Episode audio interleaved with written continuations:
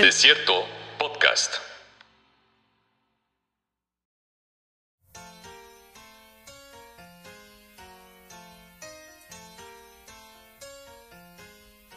Bienvenidos todos una vez más eh, a Desierto Podcast.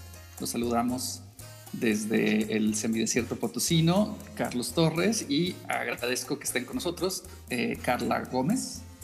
Hola, ¿qué tal? Mucho gusto. Me da mucho gusto de verdad estar aquí participando con ustedes. Y Saúl Delgado Marino. Hola Charles, ¿cómo estás? Hola Carla, ¿cómo estás? Hello, hello. Muchas gracias a los dos. Creo que estamos todos eh, muy contentos de estar nuevamente aquí en, el, en la grabación. Y eh, me gustaría empezar por establecer el tema eh, que vamos a discutir hoy, que es el de arte popular. No no necesariamente exclusivamente mexicano, pero bueno, tan solo con el arte popular mexicano hay, mucho que decir. ¿no?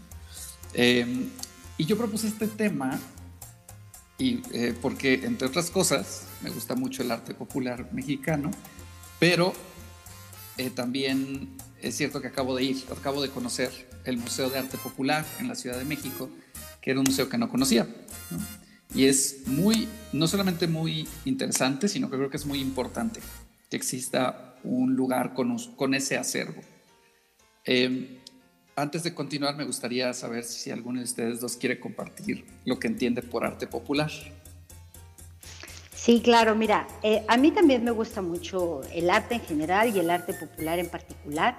Eh, también tengo el privilegio de conocer ese museo maravilloso en la Ciudad de México eh, y, fíjate que me tocó dos cosas interesantes las dos últimas veces que he ido. He ido más, te digo que es un edificio, incluso el edificio me gusta mucho.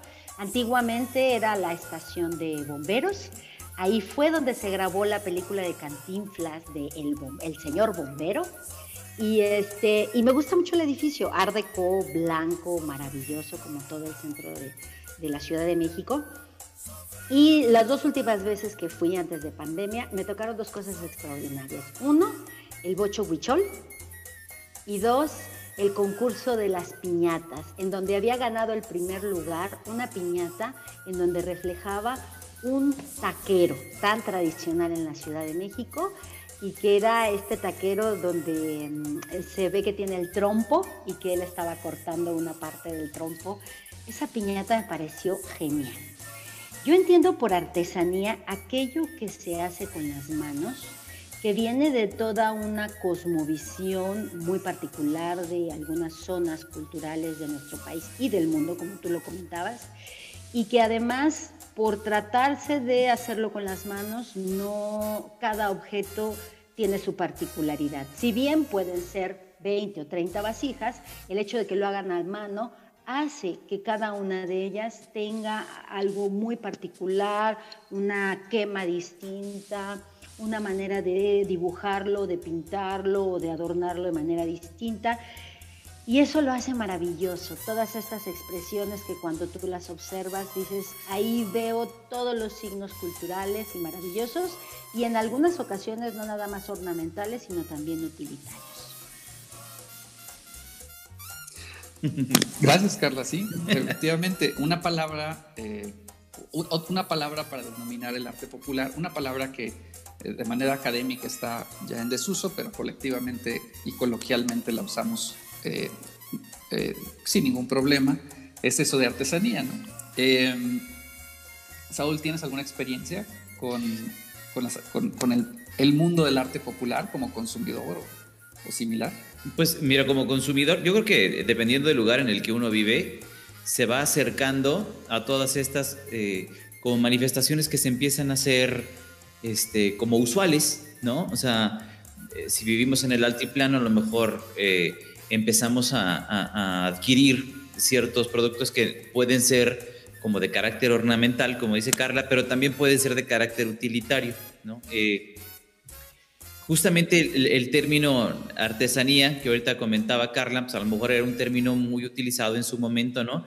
Y ampliamente, creo que ampliamente criticado este, por, eh, por lo posiblemente despectivo que pudiera sonar con las, con las este, eh, pues con la, con la creación popular, ¿no? Creo que arte popular, así como lo, como lo comentas, a lo mejor es, es, es muy preciso. Yo no conozco este, este museo del cual ustedes hablan, ojalá tenga la oportunidad de verlo algún día, pero sí, fíjate que eh, retomando tu pregunta, si tengo alguna experiencia con, con este arte popular, sí, eh, experiencia sobre todo en la parte como lúdica, en la parte de juguetes, a mí me gustan mucho los, los, los juguetes que hace años se utilizaban y justamente ahora con, con el bebé estoy, estoy jugando con, con algunos juguetitos hechos con madera y cosas que todavía se pueden medio conseguir, ¿no?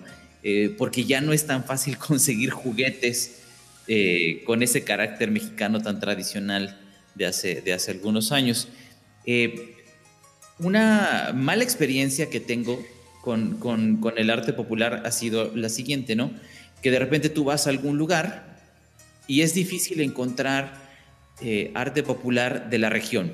Creo que inclusive estos procesos de comercialización han llegado a, a abarcar también el arte popular, ¿no? Entonces, eh, me tocó por ahí ir a algunas zonas de Guanajuato en las cuales yo quería comprar cosas de Guanajuato y preguntaba, oye, bueno, y a lo mejor este, este jarroncito de barro, ¿de dónde, eh, eh, dónde lo hicieron o, o, qué onda, no? Y te acaban diciendo, no, ese lo traemos de Michoacán, ¿no? Y luego fui, a Zacatecas y pregunté exactamente lo mismo por, no solamente de barro, sino como cosas de palma y, y, y estos eh, eh, adornos, y te acaban diciendo, no, los traemos de, los traemos de Michoacán, ¿no? Entonces, ahora es muy difícil con estos procesos ya de comercialización, de venta, encontrar cosas que sean, eh, no sé si el término sea correcto, pero que sean como endémicas, ¿no? O sea, de la, del lugar en el que lo vayas a, a, comprar, ¿no? No, y tuviste suerte, porque estando en Guanajuato podías tener acceso a algo de Michoacán.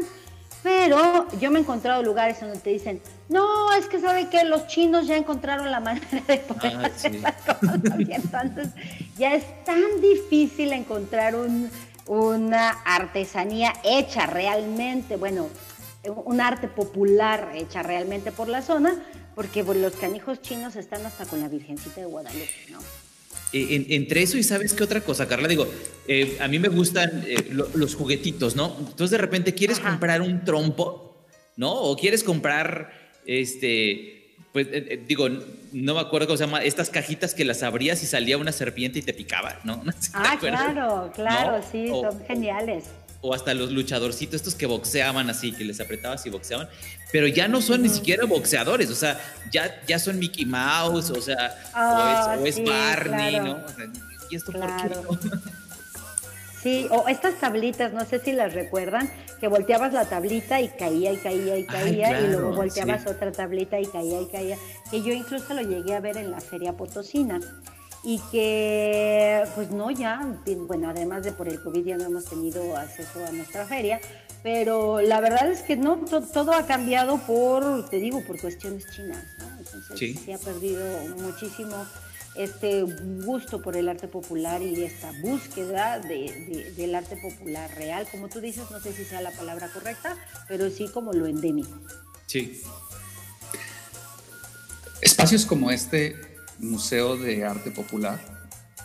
Bueno, no son únicos en el mundo, hay un, hay un museo internacional de arte popular que tiene muestras de arte popular de todas partes del mundo y que no está muy lejos de aquí, está, está en Santa Fe, Nuevo México, y tienen una tremenda colección de, de, arte mexicano y también de otras partes, pero mucho arte mexicano, arte popular mexicano. Y espacios como este dignifican muchísimo el arte popular. Eh, creo yo que ayudan la difusión, de este tipo de lugares, la, la, visitar este tipo de lugares en donde, por cierto, todavía está el Bocho Huichol.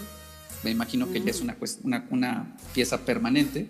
¿no? También mencionar que es un eh, museo privado eh, con, que se nutre de diferentes colecciones privadas. ¿no?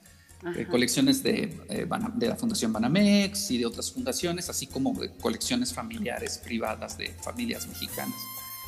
Eh, yo creo que dignifican muchísimo el arte popular y eso es algo que yo veo, no sé si hay una relación, pero sin duda hay una correlación con los tiempos en los que vivimos, en los que ya hay nombres de artesanos que tienen, que, cuyo mercado es más internacional que el mexicano. Y creo que eso es muy bueno, porque eh, ya no, ya no están a merced del regateador mexicano, ¿no? Del, del, turista mexicano vecino, que quizás es quien más debería, más y mejor debería apreciar las obras. Este, a veces quizá lo hace, pero no es quien está dispuesto a pagar lo que, lo que se le pide, ¿no? Estamos hablando de árboles de la vida que se cotizan ya en dólares, ¿no? Ah. Eh, piezas de vidrio, eh, y bien lo valen, ¿no? Eh, piezas de vidrio y de cobre que está, cuesta una pequeña pieza de, de, cobre trabajado de Santa Clara, de en Michoacán, en 10 mil pesos, ¿no? Eh, eso es lo que cuestan, eso es el valor que tienen en el mercado internacional y lugares como este, del, como el Museo de Arte Popular, creo que lo dignifican de manera tal que uno ya no se pregunta si verdaderamente vale eso. No, sí, eso es lo que vale, ahí está. Y aparte este museo tiene una tienda espectacular de, la cual te quieres llevar todo. Todo, claro. Que ahí es el único momento donde dices, híjole, qué buena ética tengo porque si no robaría algunas. Y, es, una experiencia muy interesante porque no vas a regatearle a la tienda del museo. No, no, no. Regatearás, cuesta lo que cuesta. Exacto, regatearás en el, en el tianguis del, eh, del, pueblo, del, del, pueblo mágico, de la población artesana, de, de esa, comunidad cuya economía gira en torno de, una producción artesanal, ahí, ahí no te preguntas y lo haces, ¿no? Eh, pero en esta tienda, pues no, en esta tienda pagas o no y se acabó. Claro, lo que está ahí, nada de... Fíjense que también he pensado un poco que este tipo de arte no ha estado excluido a todo el movimiento mercantilista. Es decir, sí lo vale, pero también ha habido algunas exageraciones, ¿no? Y creo que es parte del mercado, es decir, creo que el, mercado del arte es algo que pudiéramos discutir muchísimo. Y pongo el ejemplo. Eh, una silla Acapulco, esta famosa silla que nadie sabe quién fue el primero que lo diseñó, pero que yo recuerdo que en los años 60 en casa de mis tíos que vivían en Plateros, en Ciudad de México, tenían este tipo de sillas porque pasaban y se las compraban en cualquier cosa.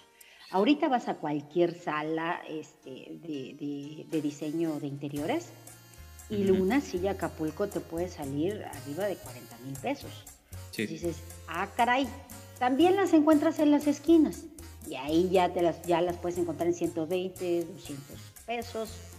Pero sí es muy interesante cómo la misma pieza con un trabajo distinto y en escenarios distintos y dependiendo también de a quién se lo vendes, va a lograr esto. Y es muy interesante analizar el mercado de lo que es el arte popular. Piezas que si yo tuviera 10 mil pesos, te lo juro que lo compraría. Pero también va, va, va de por medio un criterio, ¿no? Perdón, Carlos, decías. No, no te disculpes, estaba escuchándote y sí, definitivamente como todos los mercados, este mercado de las artesanías, del arte popular, tiene errores del, mercado que tienen que corregirse y regularse. Pero a mí me da gusto que piezas que antes no encontraban un, lugar, eh, eh, un lugar en el mercado que las valuara y las comprara por, eh, precios dignos, ¿no? precios que reconocen no solo el material del que están hechas, sino también la ideología, la filosofía con la que se hacen, la maestría de la ejecución, la el conocimiento tradicional con el que se elabora, ¿no? que se pasa de generación en generación. Y no de generación en generación también. También me, me, encontré con piezas de arte popular muy mexicano, pero muy innovador.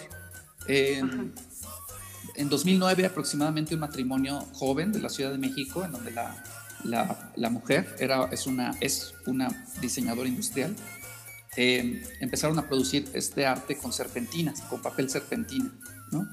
que se, se, hace, vuelve rígido con el uso de, de eh, resinas. Y, y, se vende ahora en, pues en, cualquier tienda de museo mexicano, ¿no? en, muchos, muchas eh, boutiques de diseño mexicano y ese tipo de cosas. Y, y, se convierte en una nueva artesanía mexicana, nuevo arte popular mexicano, con el que se elaboran eh, objetos decorativos eh, muy interesantes y muy coloridos, porque la serpentina está llena de colores. Eh, y también, por ejemplo, un tipo de arte que se hace con papel maché en Jalisco y elaboran figuras religiosas enormes, bueno, grandes y, muy interesantes con mucho, mucho detalle y especialidad y que creo que también son de reciente innovación. Entonces, eh, algo, algo que me, gustó aprender ahí, o de lo que me percaté ahí, es que pues el arte popular no es necesariamente tradicional. Exacto. Eh, puede ser nuevo, puede ser innovador. Claro, claro, y buscando como buscar fusionar, ¿no? Sobre todo esto del diseño industrial con, estas expresiones. Sí, Creo, que, creo que ahora es, es, algo muy importante. Ahora tenemos en México, que no a principios y mediados del siglo XX, tenemos eh, diseñadores profesionales, ¿no? y, E incursionar en el arte popular es una opción legítima de carrera profesional y aparte, eh, importante para México, creo yo y creo que las escuelas también tienen convocatorias donde hablan sobre ello, ¿no? Diseño de juguete popular, diseño de muebles con base en, em, diseño de, popular.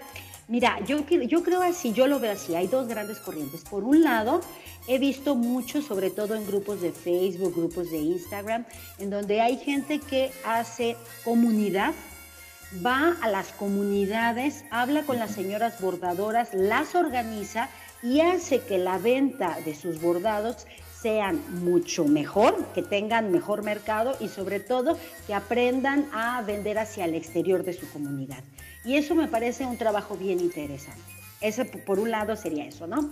Y que además te enseñan que cada bordado tiene una, cosmogonía, distinta, ¿no? El bordado purépecha te habla sobre todo de los dioses. El, bordado de Querétaro te habla sobre todo de las condiciones climáticas. El bordado de, por decir un ejemplo, a lo mejor no estoy siendo tan correcta con los términos, pero eso a mí me parece bien interesante. Yo digo, qué padre, ir a una comunidad, organizar a las mujeres y hacer que su venta sea mejor, a mejores precios y que además se pueda mandar por paquetería, ¿no? Sus rebozos, lo que sea.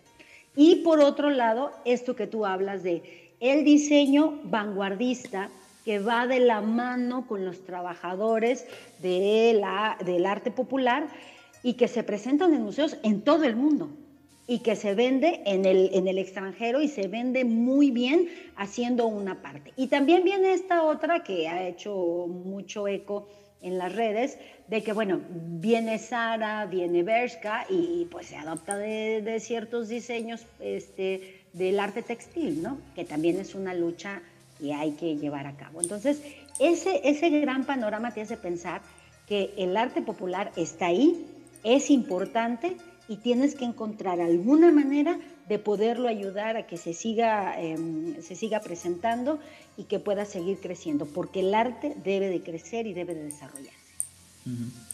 Sí, y a lo mejor estas son piezas, las que, las que comentas, a lo mejor las de arte purépecha, que tienen un trasfondo mucho mayor en términos de, significado, en términos de esencia, ¿no? En términos, en términos que van un poco más eh, o que requieren de una interpretación distinta, ¿no? Y yo estaba eh, justamente hace unos días investigando sobre, un, sobre una silla, ¿no? Una, una silla que está hecha, eh, se hace como de, de, palma y de todos estos materiales que, que ya hace años que no veo, ¿no? Entonces como que hace falta también tener, como esto que dice Carlos, a lo mejor la incursión del diseño industrial en eh, objetos que están, pues, aunque suene raro, pues están en peligro de extinción. ¿no? este, yo estaba viendo eh, una silla que se llama sillas pavor real, no sé si ustedes se acuerden de esas. Son prácticamente unos sillones enormes, ¿no? Este, hechos de, de palma, ¿no? Y con un respaldo gigantesco, ¿no? Y son una cosa, eh, pues, hermosa, ¿no? Y todavía las puedes encontrar en muy buenos precios, o sea, me refiero a precios accesibles para, para todo el mundo, ¿no? Y hay comunidades que lo siguen trabajando, ¿no? Eso y me estaba acordando de un eh, suéter con el que se hizo famosa eh, Marilyn Monroe y con el del cual estaba platicando ah, claro. el otro día. El, el, el suéter de Chinconcuac, no sé si se llama. Así es. Ese, ese suéter, pues Exacto, se hacía en el Estado de México, ya hay familias que se dedicaban a eso, pero pues ya dejaron de dedicarse y está prácticamente en extinción, ¿no? Este tipo de, pues de artículos que en su momento fueron, eh, fueron de uso común, ¿no? Y que seguramente irán acabándose, ¿no? Y ahorita me estaba acordando de un tercero, mi abuelo antes de, que, de, que falleciera, yo le preguntaba, bueno, mi abuelo nació en 1908, ¿no? Entonces todavía tuve oportunidad de preguntarle eh, eh, con qué jugabas, ¿no? Entonces uno se imagina, pues a lo mejor había muy pocos juguetes. Y él me mencionaba, y no he visto jamás uno de estos, eh, los muñecos de estaño. Entonces el estaño en su momento también se utilizaba, se utilizaba para esto. Entonces decía, yo le decía, bueno, ¿y, cómo te divertías? Ah, pues nada más me trepaba a la azotea de mi casa, lo aventaba, me bajaba, lo volvía a recoger, me volvía a subir. Bueno, que obviamente la vida era mucho más lenta, ¿no? O sea, necesitabas estímulos y menos acción en, esta, en este tiempo, pero pero pues qué importante es a lo mejor ir recuperando estas, estas, estas piezas porque se van quedando un poquito atrás y, muy a diferencia a lo mejor de este Museo de, Arte Popular del cual están ustedes mencionando, pues ahí en, la Ciudad de México también está este museo que está enfocado a los juguetes, que a mí se me, me parece un poquito limitado, ¿no? Un poquito, hasta un poco mal llevado, pero bueno, creo que Carlos lo conoce mucho mejor que yo. Este, pero pues bueno, yo me gustaría a lo mejor remarcar esta importancia y esta diferencia a lo mejor entre el uso que tiene cada una de las piezas. En su momento a lo mejor una pieza que tiene importancia hasta ritual, hasta, este, como dices, cosmogónica, a piezas que fueron de uso, ¿no? Y que, y que vendrían bien para otro programa, ¿no? Empezar a hablar sobre, los muebles, o sea, a mí me gustan mucho los, eh, eh, hablar de muebles, ¿no? Hablábamos del chiffonier que ya no está en, en uso, que hablábamos de, de, otro tipo de sillones, ahorita que hablabas de las sillas Acapulco, ¿no? Que también se pusieron o están ahorita de moda, ¿no? y, este, empezamos a ver otras cosas, ¿no? Pero bueno, este, yo ahí, ahí lo dejo, ¿no? Oigan, ahora que hablabas de estos muebles pavo real, híjole, se me va a notar la edad, pero me vino a la cabeza la portada de un disco de José José, donde se ve él con un traje blanco sentado en una silla pavo real. Yo creo que ese, ese disco ha de ser como de 1978 y es maravilloso, lo recuerdo tanto en mi casa y cuando habla, no recordaba ese mueble y ahorita que lo acabas de decir, estoy en mi casa sentada en el piso viendo esa portada y escuchando a José José a todo lo que da. Yo voy a pecar, yo voy a pecar peor todavía, mi querida Carla, porque según yo, según yo no es José José, según yo es Julio Iglesias. Ah, Julio Iglesias también tuvo. No, es ¿Ah, que tú sabes que había versiones. Había versión, pues, eh, sí, sí, sí, o sea, eh, Estados Unidos, Europa, México, ahí se andaban pirateando las, las portadas. Y sí es cierto, hay uno también de Julio Iglesias. bueno, esa sí ya hay un video por ahí, de, creo que de Vox. Eh, bueno, hay un video de hace un poco que habla, hace poco, unos dos años, una cosa así, que habla precisamente de por qué esa silla se volvió tan, eh, tan eh, prevaleciente en la cultura pop de ciertos años, ¿no? de los 70 y los 80. No, no, recuerdo el video, la verdad, no recuerdo la razón que daban, pero sí es, sí es, no es raro. No, es, no, es, no fue coincidencia, hay motivos. Eh, hay motivos. Hechos que desencadenaron la popularidad de esa silla en, en televisión, en, en, en, arte gráfico, en fotografía, ¿no? en diferentes, diferentes medios. ¿no? Muy, muy probablemente algún programa de siempre en domingo comenzó con Raúl Velasco en esa silla. Pero no, bueno, en nuestros radioescuchas los invitamos a que busquen esas portadas. Y sería un buen dato encontrar cuántos números de portadas utilizaron esa silla. Sí, tienes razón, ¿no? bueno. Lo más, triste, más triste es saber que Carlos hace eh, alusión a una publicación de hace dos o tres años y nosotros de una de 40. Sí, yo no sabía que esa silla había sido ultra popular, la verdad. Así me enteré. Este, me enteré dándole clic a ese video. Eh, no, eh, ese, ese, museo que mencionas, Saúl, también es un museo muy interesante. Es el Museo del Juguete Antiguo. Sin embargo, no es un museo de arte popular. Más bien, en el museo, el, ciertos tipos de arte popular son juguetes. Hay, hay arte popular que es juguete. Eh, en el caso del Museo del Juguete Antiguo, es usualmente juguete producido eh, industrialmente, a veces en mayor, a veces en menor cantidad, pero, pero que son entrañables y muy nostálgicos para todas las generaciones de mexicanos. Claro. Aunque también están estas muñecas de papel maché que tenían muy duras las, las articulaciones. Bueno, esas a mí no me gustaban tanto, ¿saben? También hay ciertos juguetes que trauman. esas son las, famosas, las, famosas muñecas de, de, de Sololoid. realmente lo que era era celuloide, pero como en inglés decía celluloid, en México le decían Sololoy. Sololoy. Ay, qué lindo, qué lindo dato. Muy bien, sí. Me dio mucho gusto platicar con, con, ustedes y espero que este tema sea del interés de quienes nos escuchan, porque creo que ha sido de nuestro interés muy a fondo. Sí, estuvo padrísimo. Muchas gracias por, por traerlo a la mesa y la verdad es que terminando me voy a poner a escuchar a José José. Yo no te garantizo que escuche a Julio Iglesias, pero... No, pero Julio ya está por acabarse y ya vienen todos los memes que se realizan durante este mes. sí, tiene razón, puro Julio regalado. es puro Pero sí, muy padre, ¿eh? muchas gracias. Muchas gracias, Charles. Gracias a todos y gracias a quienes nos escuchan. Nos vemos en un próximo episodio de em, nuestro podcast Desierto Podcast. Gracias. Bye.